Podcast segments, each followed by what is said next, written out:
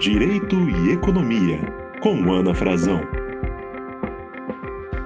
Olá, sejam bem-vindos ao podcast Direito e Economia.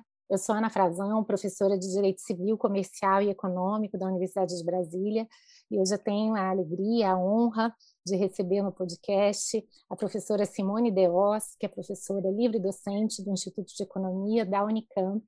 Simone, é um prazer enorme ter você aqui. Muito obrigada por ter aceito o convite. É, Ana, o prazer é todo meu. Eu agradeço imensamente pelo convite. É uma honra para mim estar aqui com você também. Muito obrigada. Tenho certeza que essa conversa vai ser muito legal, porque já acompanho o que você escreve, uma série de pontos que você vem defendendo em eventos e na imprensa, e acho que vários das, dos seus temas e das suas preocupações são muito pertinentes também para a atualidade. Mas eu gostaria de começar a nossa conversa, Simone, te perguntando um pouquinho sobre a sua história, sobre a sua biografia, ou seja, por que você escolheu ser economista?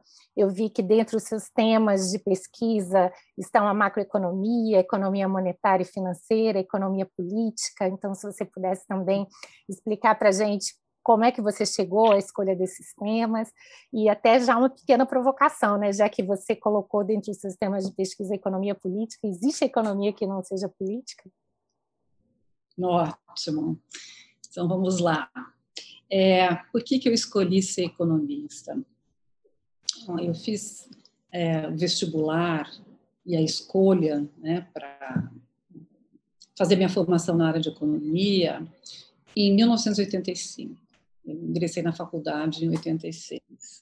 É, então, eu, eu cresci é, e fui me formando ali na adolescência, é, num Brasil mergulhado é, na crise da dívida, crise da dívida externa, e numa década muito difícil do ponto de vista econômico, depois os economistas cunharam a expressão a década perdida, e com alta inflação. Então, esses eram os temas que uh, dominavam, uh, enfim, a mídia naquele momento, uh, na televisão, em, em jornais, e, enfim, nas, nas revistas, né, que chegavam até as casas das, da classe média, como era o meu caso. Tá?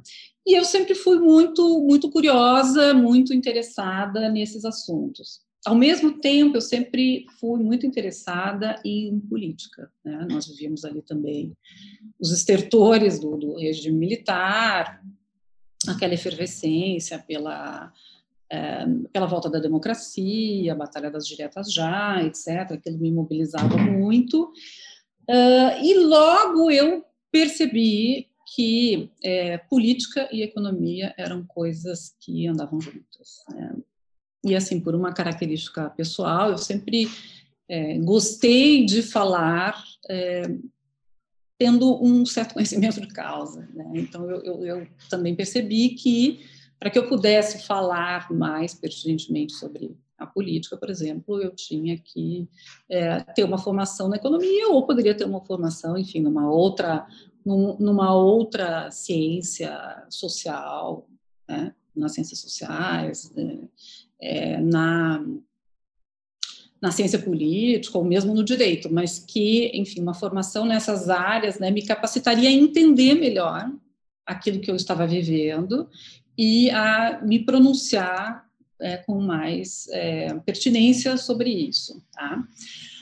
Mas, ao mesmo tempo que eu tinha essa curiosidade pelos temas da economia, curiosidade pela política, eu tinha uma, uma, um desejo de, de escolher uma carreira que me desse independência financeira. Tá? Então, a escolha da economia, né, e, e, e aí das possibilidades que isso poderia me abrir, veja, eu era uma adolescente, né, eu nem eu não tinha clareza disso, mas eu tinha uma intuição.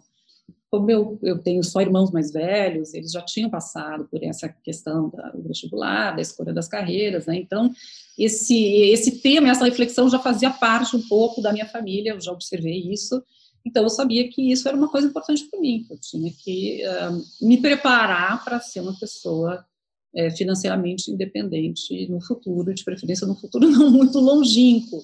Então, juntando tudo isso, é, eu escolhi a economia, tá? É, mas, na verdade, assim, eu, eu quase desisti de ser economista ao longo do primeiro ano da faculdade. Nossa, foi mesmo, Simone? Foi um primeiro ano difícil para mim, o, o, curso, enfim, várias coisas que, é, que não me entusiasmavam. Depois eu fui compreender melhor que elas não me entusiasmavam, né? Mas elas não me entusiasmavam, assim, desde, enfim, tem uma mudança né, da, da vida escolar para a vida universitária, né, novos amigos, etc. E, e, e, tinha algumas características do curso e das turmas, talvez, né, que eu tenha, é, enfim, feito no primeiro ano, aliado a algumas questões pessoais, mas que eu acho que são de ordem menor, uh, que me fizeram quase desistir é, da economia e as coisas que eu considerava era ou ir para as ciências sociais ou ir para eventualmente o jornalismo. Né? Talvez até o direito tenha me passado pela cabeça, mas era mais assim ciências sociais ou jornalismo. Mas eu acabei é, ficando na economia e, e obviamente, não me, não me arrependo de ter ficado, porque as coisas foram melhorando. Isso a gente nota, que você gosta do que faz, né? Sim, sim. Bom, sobre os meus temas de pesquisa, né, você mencionou aí na minha apresentação que eu eu me apresento assim, eu coloco isso no meu, no meu currículo, né, de que eu, eu trabalho nessa temática da economia monetária e financeira, da macroeconomia e da economia política. Eu sempre quis entender, na verdade, mesmo antes de entrar na graduação em economia, eu sempre quis entender o que, que era a moeda. Tá? Então, nesse sentido, é, estudar a economia monetária, os temas que ficam sob esse guarda-chuva da economia monetária, às vezes, na, na, pelo menos mais antigamente, esse curso chamava Moeda e Bancos. Tá? Tradicionalmente tinha esse nome. Hoje a gente chama economia monetária ou economia monetária financeira. Mas tudo que estava sob esse guarda-chuva, que é desde é, política monetária, né? o, que, o que são os agregados monetários, um pouco de história monetária, uh, depois a parte mais de, de, de, bancos, crédito, financiamento, tudo isso uh, me interessava. Uh, ao mesmo tempo, eu sempre tive curiosidade, ou no fundo, sempre tive interesse por essa área da economia que a gente chama de macroeconomia. Tá? Talvez eu faça, me faça entender melhor é, ao distinguir aquilo que, em geral, está sob ah, o guarda-chuva da macroeconomia, é, dos temas que estão, em geral, sob o guarda-chuva daquilo que se chama de microeconomia. Tá? Uhum. Então, na macroeconomia, os interesses são o que determina o nível de produto de renda, né? É, o que determina a trajetória de crescimento, é, o que determina a, a, inflação, quais são as causas da inflação, é, um, e, enfim, né, e temas é, correlatos a isso, por exemplo, quais são as prescrições de política econômica que você deve é, ou não adotar, né, de forma a atingir os seus objetivos é, nesses pontos, tá? A microeconomia, diferentemente, trata mais, né, do comportamento até da concorrência, né? É, enfim, concorrência, concorrência perfeita, oligopólios, monopólios, é, trata de estudar segmentos específicos da economia, a indústria especificamente, e depois dentro da indústria você pode desdobrar. Então, esses são os temas mais da microeconomia, que são absolutamente relevantes, interessantes e tal, mas que, é, na verdade, nunca foram do meu, uh, do meu interesse, né, da minha curiosidade intelectual. Né? E, e, e eu acho que até hoje, se é que nunca pesquisei, mas certamente são temas assim é, mais laterais é, na minha pesquisa. E aí, num certo momento da minha formação, eu entendi que para uh, realmente compreender macro, né, macro e moeda, elas eram uh, inseparáveis. Economia monetária e macroeconomia eram inseparáveis. Tá? Então, assim, uh, com isso, né, dois pontos meus se juntaram, né, a, a macroeconomia e a economia monetária. Bom, sobre a tua provocação, que é muito interessante, Ana, né, se existe uma economia que não seja política, né? Provocação aí que você fez em cima de uma apresentação que eu dou de mim mesma, né? De que eu, que eu também atuo na área de economia política. A minha resposta é, para você é não existe economia que não seja política. Tá? A economia ela é política. Aliás, esse, esse campo do saber chamado economia, né, quando ele foi se organizando, surgindo lá no século XVIII, ele nasceu com esse nome, economia política.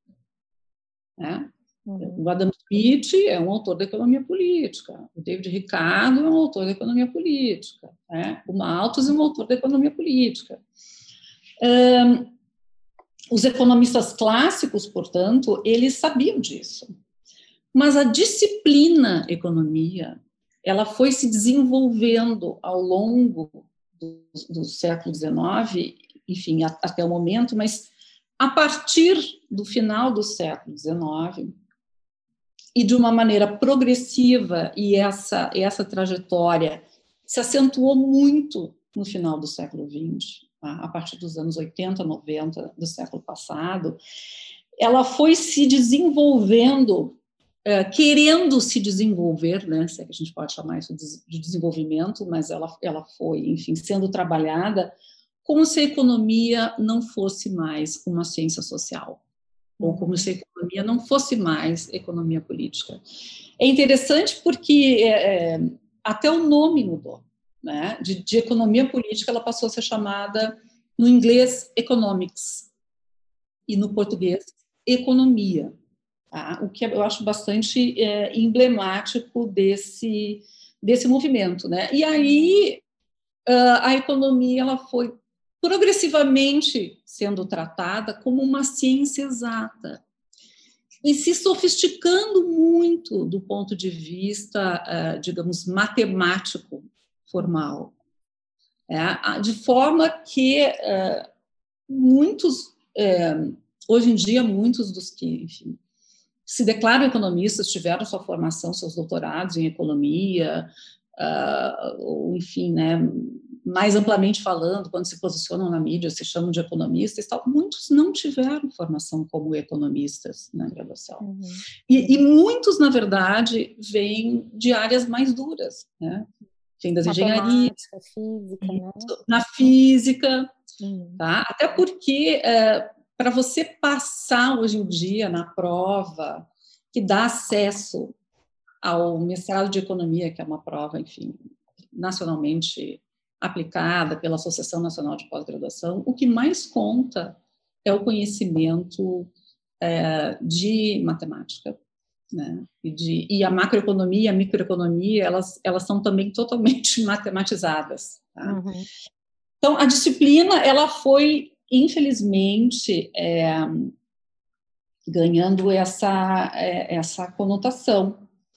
Um, mas um, por que, que eu digo né, que eu faço economia política e, e, e alguns outros colegas também é, se colocam assim? Porque nessa coisa chamada a disciplina da economia, né, o como que como é que são divididos os congressos de economia, né, quais são as uhum. áreas. Então é, é, é, é destinado uma pequena parte tá, desse, desses congressos, uma pequena parte do espaço, né, no mundo dos journals acadêmicos e tal, aquilo que se convencionou chamar de economia política dentro do mundo da economia, né? que é quase um exotismo, é. mas é ali que os autores, então, é, que, enfim, não são considerados vozes relevantes para o debate, digamos, mais uhum. sério, eles podem discutir a partir de autores tá, que, não, uh, que não se consideravam uh, do economics, né, autores que têm uma visão crítica e, enfim, né, eu estou falando é, enfim, do, Marx, do, do, Keynes mesmo, que a gente tem uma visão Sim. de economia política, né, do Veblen, é, e, e, discussões contemporâneas, de, de alguma forma tributárias, é, desses autores. Tá? Mas, enfim, eu, eu tenho a sorte de estar numa num centro de pensamento, né, que é a Unicamp, que tem uma tradição de, na medida do possível, não separar essas coisas. Uhum. Tá? Então, é, enfim, né, eu tenho uma tradição, acho que alguns colegas ainda concordariam comigo, a gente, quando faz, por exemplo, pesquisa em economia monetária, a gente sabe que aquilo ali não é simplesmente técnico, tem uma visão de mundo. Uhum. Perfeito, é? Simone. Muito obrigada por toda essa sua descrição. Acho que ela é super importante e acho que ela vai fazer um link muito interessante para a nossa próxima discussão, que eu sei que é uma das suas grandes preocupações da atualidade, que diz respeito à discussão sobre equilíbrio fiscal. Então, a gente sabe que até o final do século passado havia talvez uma, uma ideia, quase que um consenso, se é que podemos chamar assim, no uhum. sentido de que o descontrole dos gastos públicos, a excessiva expansão da moeda, sempre gerariam processos inflacionários, desestimulariam os investimentos. Enfim, como é que uhum. se formou esse consenso? Porque, claro, a gente vai falar da crítica a ele, mas seria interessante saber como é que ele se uhum. formou. De fato, aqui a gente está falando de um consenso que se formou a partir de evidências, de trabalhos empíricos, ou também de opções que são políticas. Então, voltando ao, ao ponto que você mesma mencionou, né? ou seja, é, muitas vezes a economia vai por determinados caminhos que não são só técnicos, mas também são políticos. Como é que você vê a formação desse consenso? Então, vamos lá, Ana, super interessante teu ponto. Olha, essas ideias, tá, é, em torno da necessidade ou não de um equilíbrio fiscal, elas vão e voltam na história do pensamento econômico. Tá? Claro que em alguns momentos elas se colocam com muita força, com uma força hum, aterradora, como, como nós vimos é, internacionalmente, é, enfim, do final do século passado, dos anos 90 do século passado, até a crise de 2008. Nós vimos isso em âmbito internacional, no mundo ocidental. Tá? Uhum. Um, mas ela, elas vão e voltam. Então, enfim, né, o, o Keynes ele já uh, travou né, batalhas contra o equilíbrio fiscal quando ele estava discutindo lá a situação da Inglaterra, é, no entre guerras, tá? e, e depois é, ali nos anos 30. Tá? Por exemplo, né, outros autores também fizeram isso, mas o Keynes eu acho que é a grande referência. E depois uh, da Segunda Guerra, quando políticas né, de corte keynesiano, ainda que, enfim, né, cada ponto desse a gente poderia desenvolver por muito mais tempo, mas uh, falando assim de uma forma ampla, tá? Quando políticas de corte keynesiano predominaram né, no mundo ocidental, volto a dizer, um, essa ideia do equilíbrio fiscal, ela ficou enfim, esquecida. Né? Foi é, uma tônica no mundo, no, nos Estados Unidos, com o, com o New Deal do Roosevelt, tal, os países expandiram as suas dívidas públicas ah, ah, enormemente.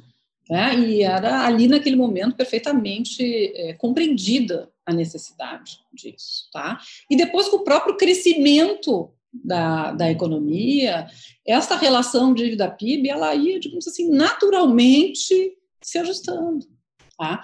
Então, uh, isso então é um movimento, de alguma forma, uh, pendular. Mas essas, essas ideias, elas voltaram com muita força a partir dos anos 80 do século XX, até atingir, acho que eu já mencionei, mas é importante isso, né? Até atingir, eu acho que um paroxismo, assim, uh, o auge no âmbito internacional até a crise de 2008. Para a gente é, tratar bem esse período, né? Eu, eu, eu penso que seja importante a gente ter presente também essa questão do neoliberalismo, né? Porque algumas pessoas ainda do meu ponto de vista, equivocadamente, acham que, que, que, a gente, o que a gente vive agora no Brasil e viveu no mundo até, enfim, pouquíssimo tempo atrás, era um revival do liberalismo. Não, isso não é liberalismo, isso é neoliberalismo. Né? Neoliberalismo que tem, no campo da economia, da política econômica, tem é, as suas prescrições, né, tem a sua interpretação sobre o funcionamento da economia, as suas prescrições de política, que são essas que a gente sabe, o equilíbrio fiscal é um dos alicerces, mas tem muitas outras dimensões né, que atingem desde a, a subjetividade né, de cada um de nós até o campo do direito, as normas, que tipo de uhum. regulamentação se coloca no Estado, etc. Tá? Uh, Bom, uh, sobre o consenso, se esse consenso, um consenso técnico ou um consenso político, eu acho que a, sua, a, a provocação que você me fez lá atrás, ela acho que ela vai estar sempre presente aqui. Né? A gente não pode nunca, me parece, né, dizer que alguma coisa é 100% técnica ou política, mas existem evidências empíricas né? Que a gente tem que. Né, a economia é uma ciência aplicada, então a gente tem que minimamente é, lidar com ela. Tá? Então, assim, eu diria que depois da crise de 2008, é, sobretudo nos Estados Unidos, mas, mas não só, tá? também na Europa, mas sobretudo nos Estados Unidos, a gente vê o, os, a doxa, né, o mainstream economics, os, os economistas e as economistas, né, infelizmente uhum. mais poucos economistas, uh, que, que, enfim, ocupam posições principais, ocuparam posições principais uh, no governo dos Estados Unidos, ocuparam posições importantes no FMI, né, uh, no Banco Mundial e tal, questionando o seu conhecimento, questionando a macroeconomia tá? o, digamos, o estado da arte na economia. Por uhum. duas razões principais. Primeiro, porque essa macroeconomia foi incapaz de ver, de prever a crise de 2008. Ela não foi explicada pela nossa caixa de ferramentas. Tá? Assim como o que aconteceu depois da crise de 2008, depois da atuação até aquele momento, né, nunca vista em termos de intensidade e de uma certa criatividade dos bancos centrais e dos tesouros nacionais, é, e aquela, o tamanho da, da, intervenção que foi feita, diferentemente do que muitos vaticinavam, não provocou inflação. E aí as pessoas, eu diria, que são intelectualmente honestas, né, uhum. e, e que confrontam a realidade com a teoria, elas têm que se perguntar: puxa, mas como é que a gente não consegue explicar esse tipo de coisa, sendo que nós, enfim, temos essa pretensão né, de interpretar o mundo, de oferecer uh, ferramentas para é, geri-lo de uma forma, né, da melhor forma possível, tá? Mas é, eu vejo agora, e não sou só eu, né, a ver isso, acho que é, quem está minimamente ligado no debate internacional e nas notícias internacionais vê, eu vejo particularmente uma mudança muito forte e muito positiva acontecendo nos Estados Unidos. Tá? Uhum. O governo Biden, é, é, os economistas e as economistas, né, porque temos a Janet Yellen na uhum. Secretaria do Tesouro, eles vêm, é, não se, não cansam de repetir que, que é necessário ser muito ousado nesse momento. Tá? Uhum. Os pacotes aí que o Biden está apresentando à nação e ao Congresso, me parece que está sendo relativamente bem sucedido na aprovação aí dos pacotes, uhum. uh, são muito fortes, são de grande magnitude, e, e, e, o Jerome Powell, que é o, o chairman do, do, Fed, ele se mostra também perfeitamente sintonizado com essa agenda, como tem que estar sintonizados Tesouro Nacional e Banco Central. Tá? Então, pelo que eu entendi, de fato, a crise de 2008 e 2009 ela pode ser considerada um divisor de águas. Quer dizer, se essa obsessão com equilíbrio fiscal tinha algum lastro empírico até esse momento, a partir de então é, é aquela situação que você mesma disse, né? As Sim. pessoas com honestidade intelectual elas têm que lidar com as evidências é. para tentar então encontrar outros caminhos, Sim. não é isso, Simone? Ali começou uma, uma mudança profunda que está, na verdade, eh, se acelerando agora. Né? E é muito interessante que às vezes a gente percebe até a utilização do termo conversão, né? Economistas que eram adeptos daquela postura e que hoje já mudam, é. enfim, eu vou querer conversar um pouquinho com você sobre isso, até te provocando a respeito de um assunto que eu sei que também é um assunto que você gosta, é uma das suas especialidades, que é a teoria monetária moderna. Né? Como é que essa abordagem se situa nesse contexto geral de críticas que têm sido feitas ao, ao mainstream? Em que medida é, essas críticas, essas novas posturas, elas bebem nas fontes keynesianas ou não? Se você pudesse explicar isso para a gente, seria muito bom. Claro, com prazer. É, vou começar um pouquinho final. Né? A MMT é, bebe das fontes keynesianas totalmente, totalmente. Tá? Eu costumo dizer que a MMT é radicalmente keynesiana. Tá? Radicalmente no sentido uh, de que ela vai às raízes do keynesianismo. Tá? E, então, uh, eu não tenho Alguns talvez tenham dúvidas, mas eu não tenho. Para mim, na minha interpretação, a MMT é radicalmente keynesiana. Tá? E eu vou aproveitar essa oportunidade. Bom, mas então por que, que não, não falamos só em Keynes e keynesianismo? Né? Por que, que falamos em MMT?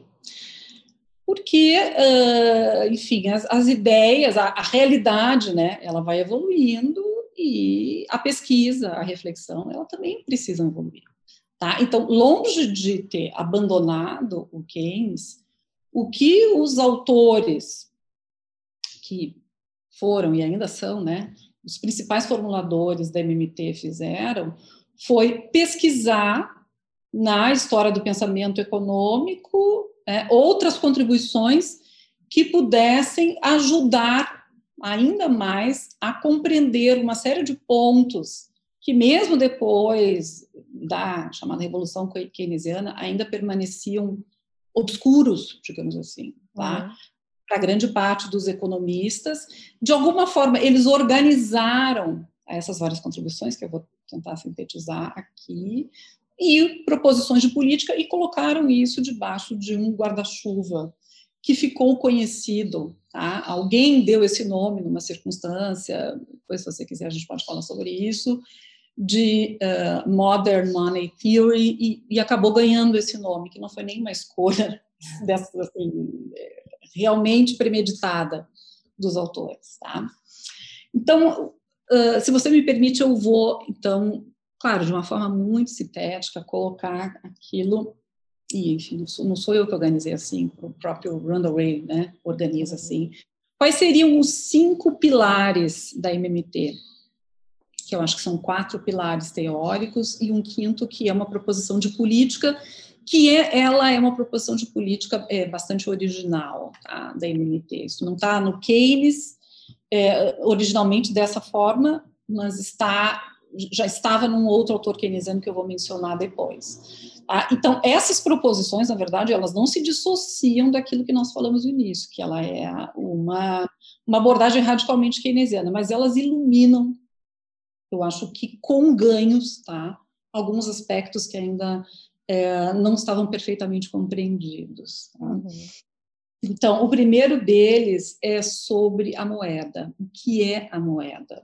Conceitualmente e historicamente. Porque a MMT também tem se beneficiado de muitos avanços é, nas pesquisas da antropologia, da arqueologia, tá? descobrindo o que, que era moeda lá atrás, nas civilizações antigas. Tá? Então, se descobriu, na verdade, o que é a moeda, né? É, diferentemente daquilo que está naqueles manuaizinhos né, que a gente usava de economia até há pouco tempo, e, e de história e tal, que a moeda não nasce como um facilitador das trocas, e que ela não é conceitualmente um facilitador das trocas. Tá? E que ela, bom, enfim, e que uh, a, o que, que a moeda é? Então, ela é, sobretudo, uma unidade de conta. Tá? E ela nasceu para ser uma unidade de conta, sobretudo uma unidade para é, registro das dívidas. Tá? Então, as dívidas que Por outro lado, são créditos, né? Porque não existe uma dívida. Se do outro lado não existe um credor, tá? Uhum. elas tinham que ser registradas numa unidade comum. Essa unidade comum era a moeda e é até hoje a moeda. Tá? Isso não quer dizer que a moeda não desempenhe outras funções, que ela não seja também unidade de conta e, em alguma medida, uma reserva de valor, mas quer dizer que a função, desculpa, que ela não seja também meio de troca ou meio de pagamento. Tá? E, em alguma medida também reserva de valor, não quer dizer isso, mas quer dizer que a função unidade de conta, ela precede as outras, lógica e historicamente. Tá? Uh, essa visão, ela está no Keynes em alguns momentos, não no livro principal do Keynes, mais conhecido, a Teoria Geral, mas em outros escritos do Keynes. Tá? Mas na Teoria Geral, ela não está assim tratado com essa clareza, de forma que até hoje há uma celeuma entre economistas keynesianos sobre isso e tal. O que, que a MMT faz? Ela busca os lugares na obra do Keynes onde isso está tratado, mas ela ampara em, em outros autores. Né? Claramente, um autor é, alemão que é o NAP, né, que é o formulador daquilo que ficou conhecido como a teoria cartalista ou chartalista da moeda. Tá? Que é essa ideia de que a moeda ela é um token, uhum. um papelzinho, um registro. Hoje o registro não é mais no papel, hoje é um registro eletrônico. Né? No passado ele foi em papel, no passado mais remoto ele era em tabletes de argila, ou em qualquer meio que pudesse ser usado para registrar. Tá? Uhum. Então, o meio não é a moeda. A moeda é o registro. É a unidade. Né? Uhum. É a unidade na qual você faz o registro. Assim como a gente registra o nosso peso, não em todos os lugares do mundo, mas em alguns, né? Em quilos, uhum. né? E a distância em metros são elas são o quê? Elas são unidades de medida. Uhum. Se você, é, enfim, é, você não pode confundir a unidade de medida com aquele uh, pezinho em si, né? Sim. Nem com a fita métrica, nem com a régua. É uma tá? boa comparação, Simone. É, eu acho que, enfim, quando eu ouvi isso pela primeira vez, deu um clique na minha cabeça e uhum. eu concordo totalmente. Então, é, moeda comunidade de conta ou moeda é, chatalista ou cartalista. Esse é um primeiro ponto. Segundo ponto é a ideia das finanças funcionais, né? Ah, que é uma ideia, você pode dizer, ela está no Keynes, sim, mas ela foi colocada é, depois, ainda nos anos 40, por um economista muito importante, que é o Abba Lerner, é, um economista, acho que de origem russa, que se radicou e fez carreira nos Estados Unidos, uh, a ideia de que as finanças públicas elas devem ser funcionais ao crescimento. Tá? Que essa questão de finanças rígidas, né, ela, ela, ela não tem razão de ser. Né? Que as finanças públicas, diferentemente, digamos, das finanças empresariais, né? que, enfim, digamos, uma empresa saudável é aquela que registra lucro, né? isso, isso não, se, não se coloca para as finanças públicas, tá? que devem ser voltadas para é, uma, enfim, um objetivo social. Né? A gente pode dizer, o crescimento. É que hoje, né, Ana, a gente eh, já tem é, que levar em consideração quando a gente fala em crescimento tão desmedidamente, né, que a gente tem aí uhum. a questão ambiental muito importante. Sim. Tá?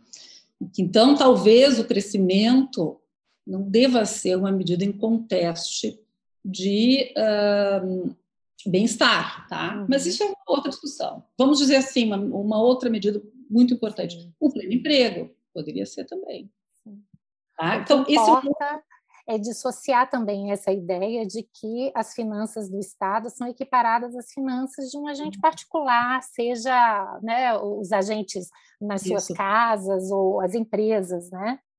Perfeito, Ana. Isso é uma analogia, tá? Que muitos economistas fazem e muitos jornalistas repetem e ela cola. ela cola. Ela cola porque as pessoas se identificam com ela. Faz sentido a prioristicamente, né? Eu não posso estar devendo, assim como na minha vida particular, se eu fosse um empresário, a dívida é sempre sinônimo de uma coisa ruim. Porque seria diferente em relação ao Estado? Porque é tudo diferente em relação ao Estado. Eu acho que essa seria a resposta, né, Simone?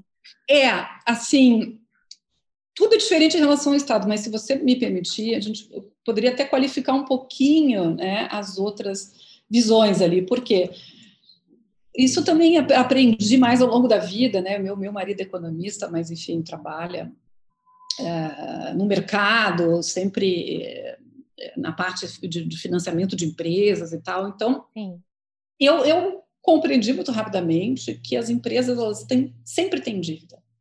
Uhum. Elas sempre têm dívida. Né? Uh, a verdade é a economia capitalista ela é uma economia de endividamento. Tá? O problema da empresa não é que ela tenha dívida, o problema da empresa, digamos, para o que nos interessa agora, é que ela não consiga mais refinanciar sua dívida em algum momento. Ela está endividada. Uhum. Tá? Famílias também, muitas vezes, têm dívidas, né? Enfim, dívida para comprar casa própria é uma dívida clássica da família. Uhum. Né? Mas, é, é, enfim, se, essa, se esse endividamento está equacionado dentro da renda disponível das famílias, ok. Né? Então, mesmo assim, se a gente for comparar, né, também pode qualificar, mas aquilo que você falou é o mais importante. É, a, a dívida do Estado não se compara da família das empresas, em primeiro lugar, porque o Estado não se compara às famílias e às empresas. Tá? E, em segundo lugar, porque, diferentemente das famílias e das empresas que precisam da moeda, que é uma coisa que elas não emitem, mas elas precisam dessa moeda, que elas vão adquirir vendendo seus produtos, vendendo seus serviços, ou uh, trabalhando, né, no caso das famílias, das pessoas, para conseguir uma renda para conseguir rolar as suas dívidas, digamos assim. É? O governo, diferentemente das pessoas e das famílias, ele emite esta moeda.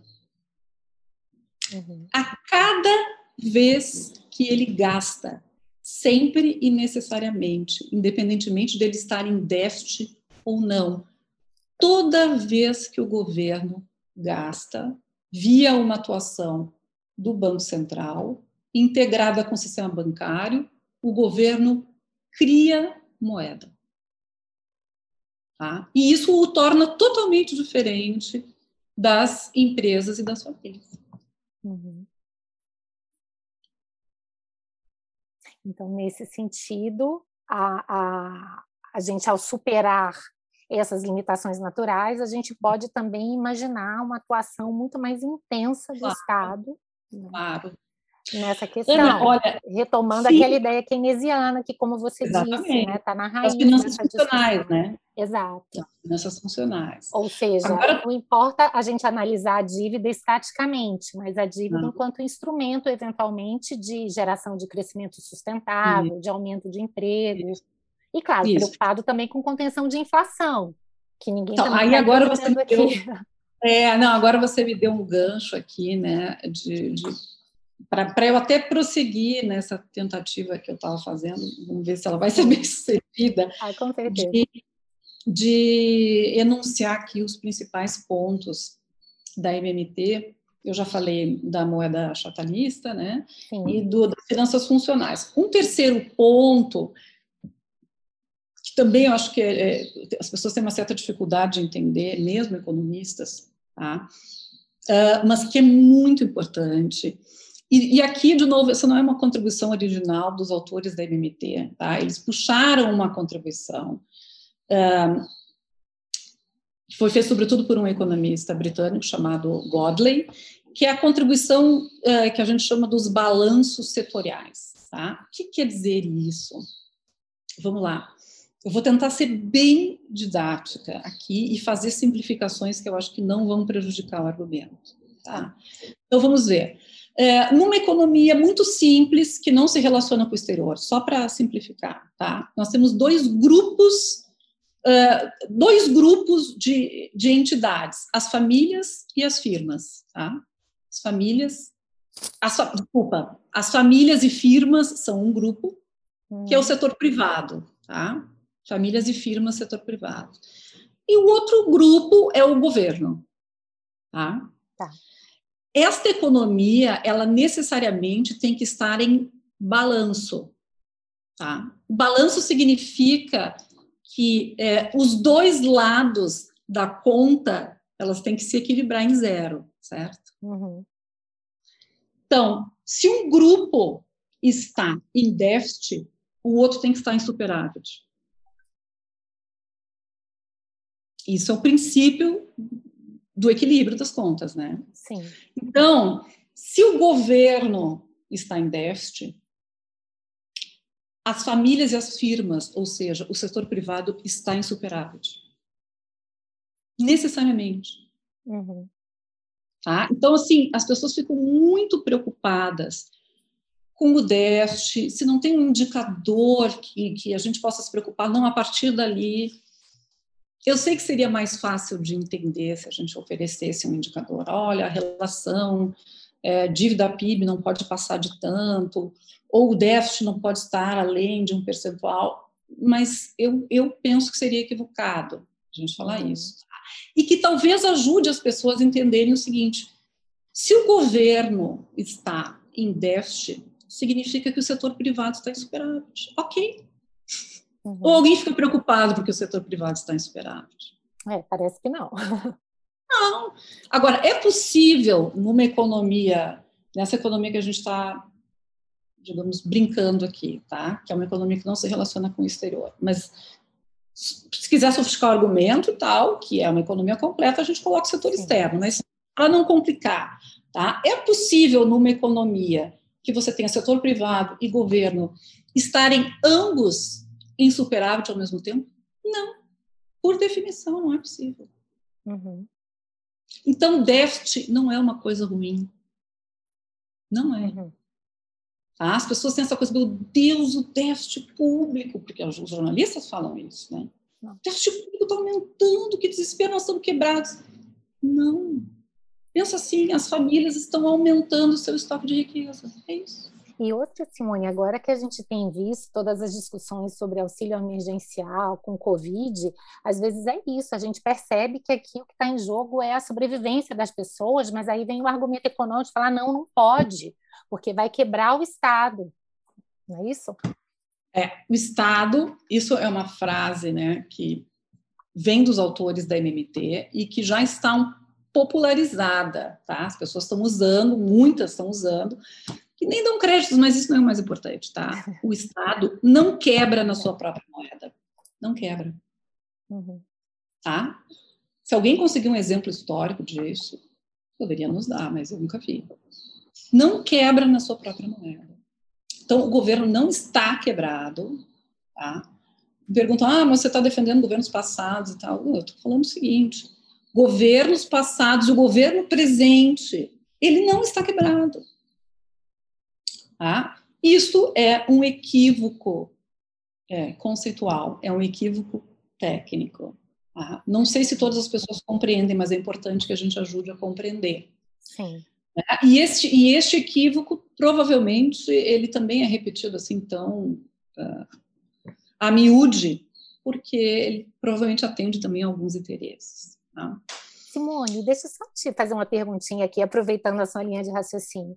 Mas aí o contra-argumento poderia ser, ok, ele não quebra, mas aí se ele emite muita moeda, vai ter inflação, vai ter desestímulo ao, né, ao, ao investimento, ou seja, haverá efeitos necessariamente nocivos. O que, que você não. responderia? Também não.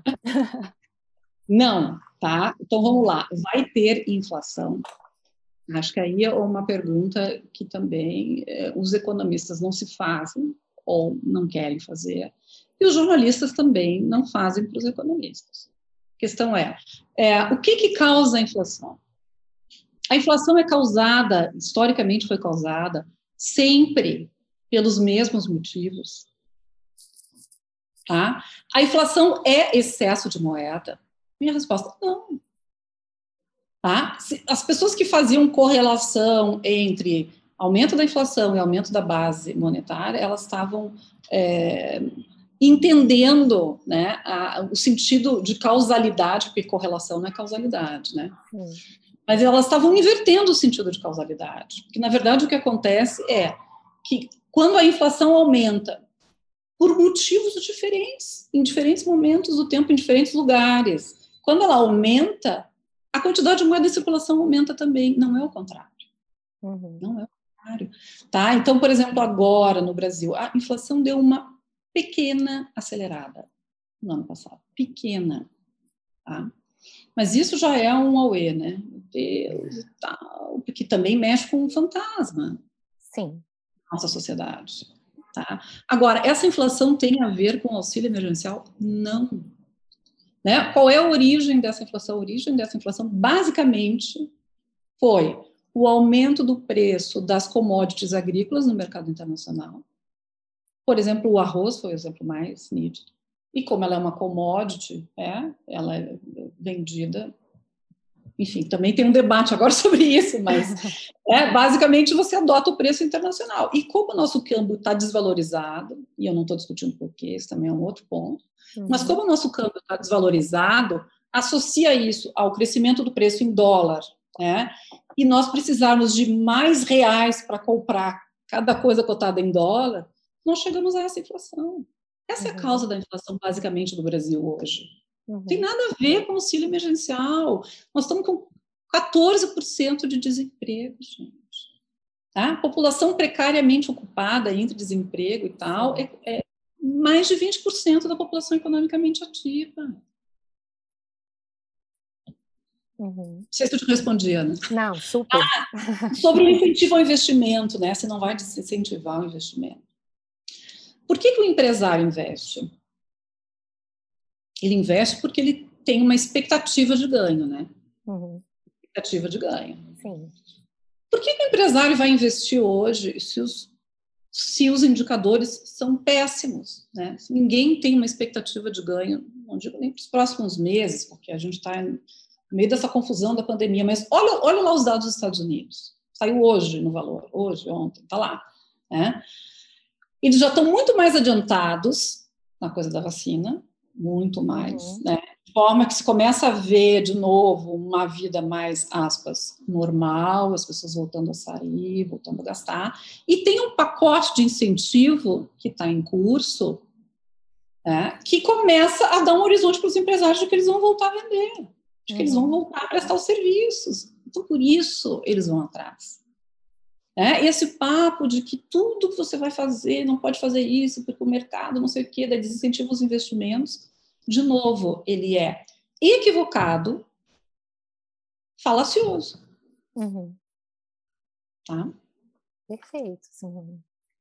Então, quer dizer que essas seriam as, esses seriam os pilares, por assim dizer, da MMT. É, é eu, na verdade, eu já falei. Tá, né? Você falou é, três, né? Já falei da dois? finanças funcionais, dos balanços setoriais. Bom, eu, uh, também tem a hipótese da instabilidade financeira do Minsk, né, que, que uh, às vezes é esquecida por quem uh, trata da MMT, enfim, né, mas ela faz parte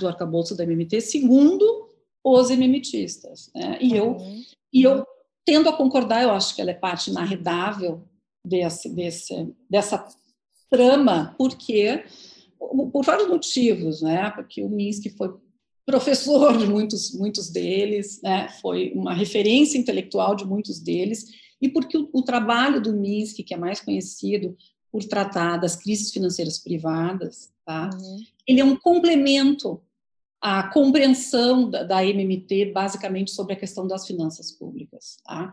Porque o, o que, que o Minsky diz? Bom, ele diz várias coisas incríveis, né? Ele é um, um universo em si, eu sempre fui uhum. apaixonada por esse autor. Uh, mas ele diz basicamente o seguinte, que se a gente deixar o crescimento liderado pelo crédito privado, pelas finanças privadas, isso tende a causar instabilidade financeira e crises. Uhum. Então, esse é mais um motivo pelo qual tem que haver um balanço entre a participação do Estado e a participação do setor privado. Tá? O setor privado não pode liderar sozinho, nem os bancos liderarem sozinho o crescimento da moeda. Tá? Uhum. Por quê? Porque os bancos também criam moeda. O Estado cria moeda e os bancos criam moeda. Mas um crescimento muito é, ancorado no, na, na, moeda bancária, ele tem uma tendência de gerar crise, crise financeira. Uhum. E não é sem razão que o Minsky foi um autor assim redescoberto após a crise de 2008 2009, né? Exatamente. se tivessem prestado e, atenção no que ele falava, né? Saberiam, saberiam prever sim. minimamente o que estava acontecendo. Né? Sim, sim. E, e, e, também vem do Minsky originalmente e foi incorporado da MMT, e esse é o último pilar, que é um pilar de prescrição de política, mas vem do Minsky originalmente a preocupação com a questão do pleno emprego. Tá? Então, o Minsk, ali no imediato pós-guerra, criticando um pouco a política dos Estados Unidos, os esforços que estavam sendo feitos para a erradicação da pobreza e tal, ele tinha uma visão muito clara de que é, não se tratava de erradicar a pobreza, tratava-se de é, oferecer, do Estado oferecer um posto de trabalho para toda e qualquer pessoa que esteja apta e disposta a trabalhar. Uhum. Tá? Essa é a ideia do empregador de última instância. Ideia geral, né? Depois Sim. tem desdobramentos. Então, diferentemente daquilo que era a prescrição keynesiana mais tradicional, de que o crescimento levará ao pleno emprego, tá? a ideia é de que o pleno emprego ele é um valor em si. Uhum. E, que cabe ao Estado com uma política desse tipo, tá? que, que se chama de garantia de emprego.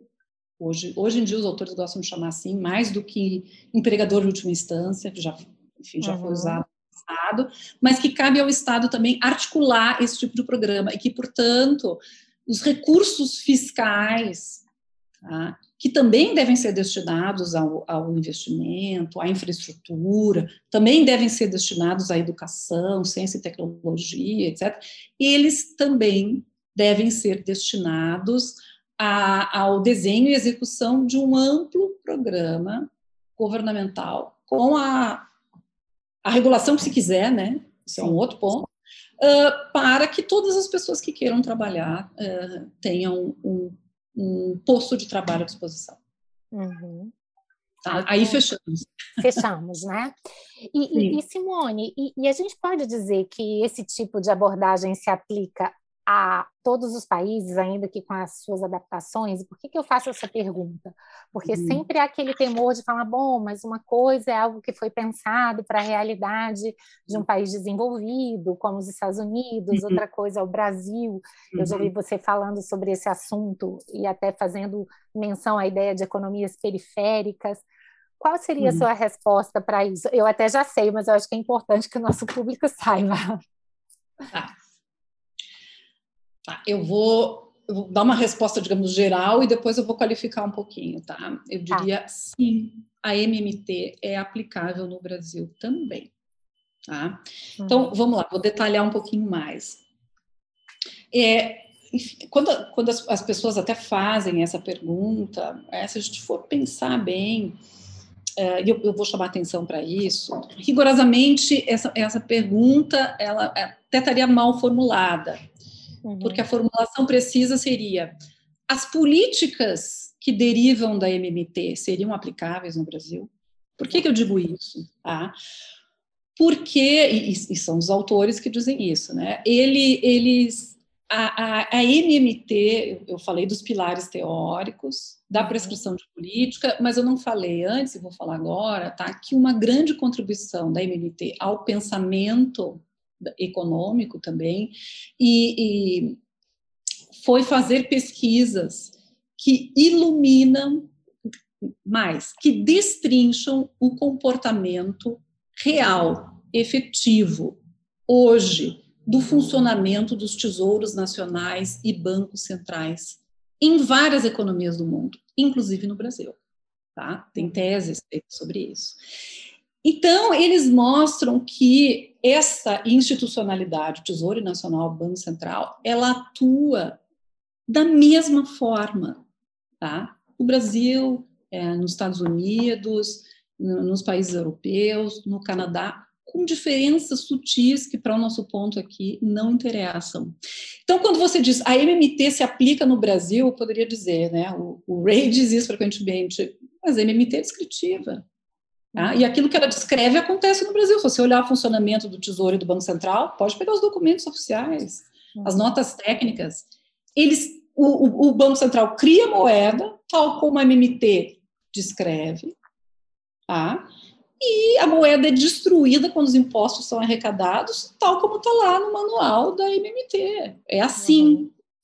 tá? Uhum. Então, uh, acho que a pergunta que as pessoas, é verdade, querem se fazer, que seria melhor formulada, é: bom, tudo bem, aí, esse ponto talvez tenha entendido, mas as prescrições de política, né, que a gente poderia já uhum. adiantar e dizer, olha, elas são prescrições de que é necessário uma política fiscal mais agressiva mais uhum. expansionista, que a gente não deve se preocupar com o déficit em si, né? E não tem sentido. Essas prescrições são aplicáveis no Brasil? Eu digo sim, elas são aplicáveis no Brasil. Na mesma extensão que elas são aplicadas nas economias centrais, talvez com um pouco mais de cuidado. Uhum. Por que um pouco mais de cuidado? porque no caso de uma economia é, periférica, né, nós não somos emissores de dólar e tal, a gente tem uma coisa que os Estados Unidos não têm, que é uma, a chamada restrição externa. Né? Ou seja, nós precisamos de dólar para pagar os, os, é, as nossas importações, né? e nós precisamos de dólar para pagar um, os compromissos já assumidos, né? Ou seja, para fazer frente aí às chamadas transações correntes do balanço de pagamentos. Tá? E, e, quando se cresce muito aceleradamente, independentemente de onde vem esse crescimento, quer ele seja liderado pelo setor privado, quer ele seja liderado pelo setor público, muitas vezes você chega num momento em que a necessidade de importação é, fica muito grande. E isso pressiona o balanço de pagamentos. Uhum. Tá? Pressionando o balanço de pagamentos, nós vamos ter uma crise externa? Resposta minha: não, porque nós vivemos num regime de câmbio flexível.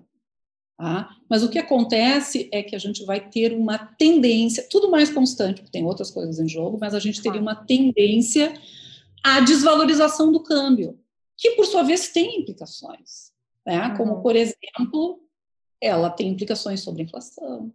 Né? E a inflação tem implicações sobre o orçamento das famílias, sobre, sobretudo sobre o orçamento das famílias mais pobres, uhum. né? Enfim, sobre o preço dos combustíveis, sobre o preço de alimentos que são cotados internacionalmente. Né? Então, é, nós, nós sofremos um pouco essa condição de economia periférica. Então, esse desbalanço, é, é, ele, ele tem algumas implicações que as economias centrais estão mais mais protegidas, tá? Uhum. Mas, uh, mas isso não quer dizer que ela não seja aplicável. Nós estamos, na verdade, nós estamos perdendo um tempo enorme. Nós estamos perdendo um tempo é, enorme. Tá? Apegados de... a um dogma, pelo que você Apegados disse. A um né? dogma. Exatamente. Exatamente. Que, obviamente, se eu respondi aí a teus pontos. Não, perfeitamente, Simone. Na verdade, o assunto é fascinante. É como você disse, a gente ficaria aqui horas e horas, mas hum. só uma, uma última pergunta ainda sobre esse assunto. É, já que uma das grandes discussões hoje é também a autonomia do Banco Central, é, é muito interessante que a MMT ela, ela chama atenção ao papel do Estado, o papel do Banco Central, e, e, a experiência americana tem mostrado que taxas de juros quase nulas não, tão, não têm sido suficientes para fomentar a economia, o que justificaria essa política fiscal mais expansionista. E eu uhum. queria te perguntar muito, né, em que medida essas novas posturas impactam no papel dos bancos centrais, exigem uma maior articulação entre eles e a política macroeconômica do governo. Nesse sentido, como Sim. é que você vê essa discussão tão recente aqui para o Brasil sobre a autonomia do Banco Central? É, de novo a gente está, eh, enfim, né, querendo entrar num ônibus, num avião ou qualquer coisa assim que partiu há 30 anos, para dizer o mínimo. Tá? Se isso estava em voga no mainstream da economia nos anos 90, a primeira década do século 21, isso ficou totalmente esquecido, largado, abandonado, porque a realidade mostrou que tesouros nacionais e bancos centrais trabalham conjuntamente e têm que trabalhar conjuntamente. Uhum. Tá? Então, é mais uma dessas, enfim, né, dessa cortina de fumaça, sabe, que é jogada para as uhum. pessoas. Não, agora vai, agora vai.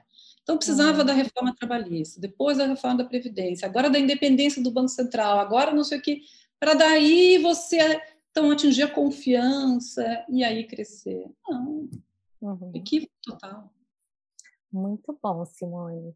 Eu vou agora te pedir licença para mudar um pouquinho de assunto e voltar para uma uhum. questão que eu também considero super importante, aqui um lado mais pessoal da nossa conversa, que já está se encaminhando para o final, e queria te provocar sobre a questão de gênero.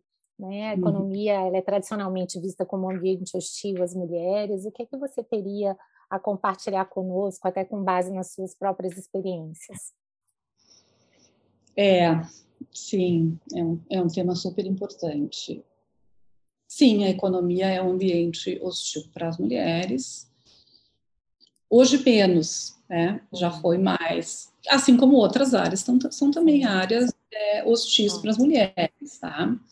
Uh, nós temos do Brasil excelentes economistas, né? enfim, na minha geração, nas gerações mais novas e mesmo das gerações anteriores, né? Enfim, nós consideramos, eu e muitas colegas, imagino que, é, que, que, muitos me apoiem aqui, a Maria da Conceição Tavares como uma das maiores economistas, é, independentemente de gênero, uma das cabeças mais é, brilhantes do, do país, né? nessa temática. Uh, mas sim, é um ambiente é, hostil. Uh, e como é que a gente faz? Ou acho que você me perguntou, né? Como é que eu fiz aqui? Características minhas. Ah, como é que você sobreviveu a esse ambiente hostil? É. Olha, tem momentos que são muito duros, né? Que foram uhum. muito duros e você de fato ouve diretamente ou por terceiros comentários que são absolutamente deploráveis, né? acerca dos motivos pelos quais você fez isso, aquilo, você chegou nesse ou naquele lugar, é, é muito lamentável, tá? É, não, não, vou dizer que isso não abala, porque abala, né? Mas é, é no meu caso, eu acho que tem duas características que talvez ajudem a explicar, além da ajuda que eu recebi de várias pessoas, né? uh, ajudem a explicar a minha sobrevivência, que são a, a paciência e a obstinação, tá? e o amor pelo que eu faço, né? por ser professora, por ser pesquisadora, por tratar desses temas. Acho que isso ajuda a entender e explicar. Com certeza. Embora às vezes requeira de nós quase que o dobro de energia, de trabalho, de uma série de outros investimentos para que possamos colher os mesmos resultados de um homem, né? Sem dúvida, isso é muito, é, enfim, né, é muito desnecessário, é, é, é, muito, é triste que seja assim. Eu, eu, eu penso que as coisas estão mudando, uhum. tem que mudar mesmo, uhum. né, porque não é, não é possível que uma mulher tenha que mostrar duas vezes mais do que um homem para ter o mesmo reconhecimento aquilo que ela é capaz de fazer. Né? É, não vamos nem mencionar a dupla jornada doméstica e essas questões. Nem todas, entrar nesse né? campo. Vamos nem entrar nesse campo. Mas, Sim. Simone, só uma última pergunta. Nossa conversa realmente foi extremamente rica e agradável. Se você pudesse dar algum conselho para um estudante de direito ou de outras ciências sociais, que está querendo ampliar os seus conhecimentos de economia, que quer participar de uma forma mais direta dessas discussões, uhum. qual seria uhum. ele? Bom, seria o seguinte, né? É, quando a gente vem de fora de uma área, né, em geral, a gente se sente intimidado pelos supostos especialistas e aceita meio que sem questionar. Tá? Uhum mas eu diria o seguinte: é, questionem sempre, tá? mas questionem especialmente aqueles economistas que é, confiam cegamente no mercado e que falam a todo momento: isso não pode ser feito porque o mercado não deixa. Isso não pode ser feito porque o mercado vai reagir mal. Às vezes você abre o jornal e diz: o mercado hoje está nervoso. Né? personificou, personificaram personificou, o mercado, né? Exatamente. Personificou, mas é. ele é uma pessoa muito importante, não é uma pessoa qualquer. né? E assim, é, é veja, eu acho que o, o pessoal do direito e os cientistas sociais, sem dúvida, mas o pessoal do direito talvez tenha mais facilidade que muitos economistas para entender o seguinte: o mercado ele é uma instituição social. Uhum. É, ele, ele não é um corpo celeste, tá? ele, não, ele, não, ele não, não é obra da natureza, ele é uma instituição social, ele, ele surgiu com essas características, né, por, uma, por, por conta de uma série de transformações históricas e jurídicas. Sim. E jurídicas. Né? Tem um corpo de normas de regulamentação e um certo uh, um, um conjunto de convenções sociais que definem esse tal mercado. Portanto, ele não é, e não esteve aqui desde sempre, e ele não é imutável. Uhum. Tá? Então, questionem. Que bom, muito bom, Simone. Olha, não tem palavras aqui para agradecer. Foi uma conversa realmente muito rica. Aprendi muito. Tenho certeza que todos aqueles que tiverem o privilégio de te ouvir também vão sair muito mais enriquecidos. Muito obrigada. Espero que essa seja a primeira de várias oportunidades em que estejamos juntas. Obrigada. Ana, eu que agradeço muito. Foi uma conversa ótima. As perguntas foram ótimas, me fizeram é, pensar. Bom um enorme prazer de poder falar e ajudar as pessoas. Enfim, vamos continuar conversando, sim. Muito obrigada. obrigada. Você ouviu o podcast Direito e Economia com Ana Frazão. Produção e trabalhos técnicos José Janci Marques. Para maiores informações, acesse o site anafrazão.com.br e siga nas redes sociais.